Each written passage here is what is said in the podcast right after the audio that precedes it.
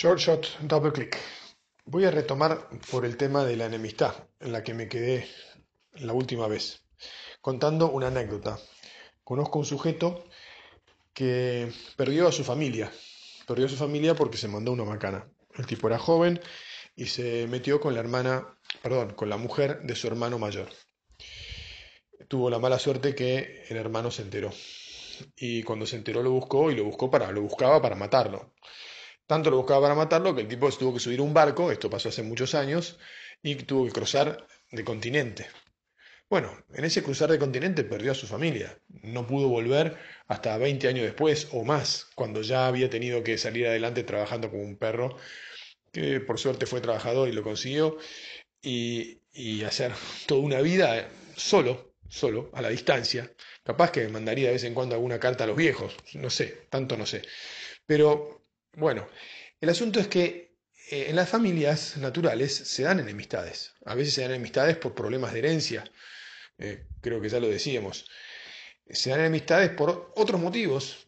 Se dan distanciamientos, capaz porque alguien es testarudo o quiere imponer su visión de las cosas, eh, o, no le gusta las decisiones que otro tomó y, entonces va y se lo, se lo escupa en la cara como si tuviera derecho a, a meterse en determinadas cosas de su vida y, o, no le gusta la mujer que eligió, o vaya a saber qué.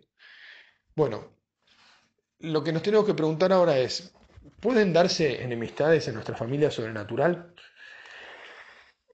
Y la lógica, si somos todos amigos de Jesús, nos dice que enemistades no deberían darse.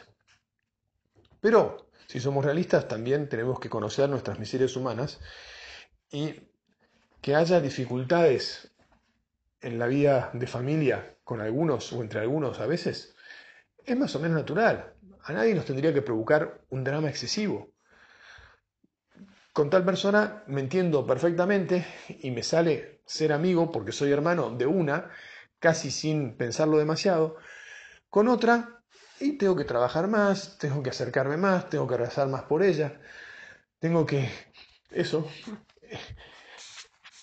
sacar lo mejor de mí para acercarme, para quererlo, para comunicarme, para ayudarlo, para trabajar juntos.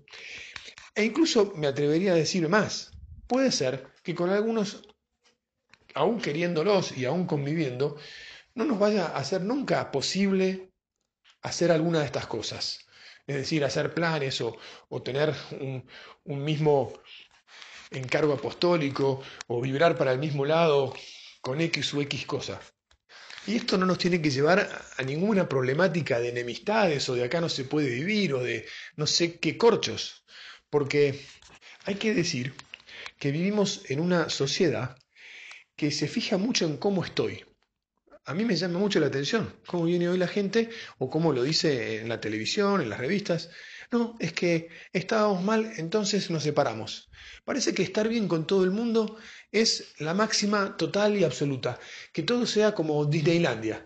Pero no se puede vivir en Disneylandia, nadie vive en Disneylandia, es una locura eso de vivir en Disneylandia.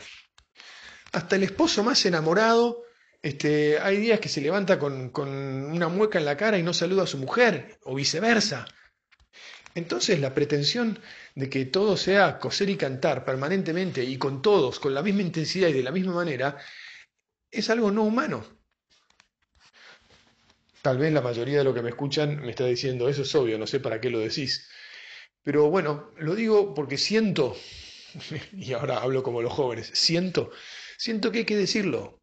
Siento que el mundo te exige ahora que digas esto, porque si no, hay muchas personas que están empezando a esperar otra cosa, incluso personas mayores, que se molestan, que se trancan, que, incluso eh, disminuye su trato no solo con los demás, sino con Dios, que se enfrían, que simplemente porque, este, bueno, no me estoy llevando tan bien con alguien. Y esos son parte de los desafíos de, cada día, ¿eh? de la fraternidad y de la amistad. No hay que pretender un grado igual de amistad con todos, ni de trato, ni hay que dejar de tener la ilusión santa de querer cada día un poco más a, cada, a los demás, a cada uno, a cada uno dentro del nivel en el que lo quiero. Y así haremos esa familia maravillosa, llena de atractivos y de diferencias y de cosas iguales, ¿eh? querer lo mismo, rechazar lo mismo, que eh, formó nuestro Padre alrededor suyo.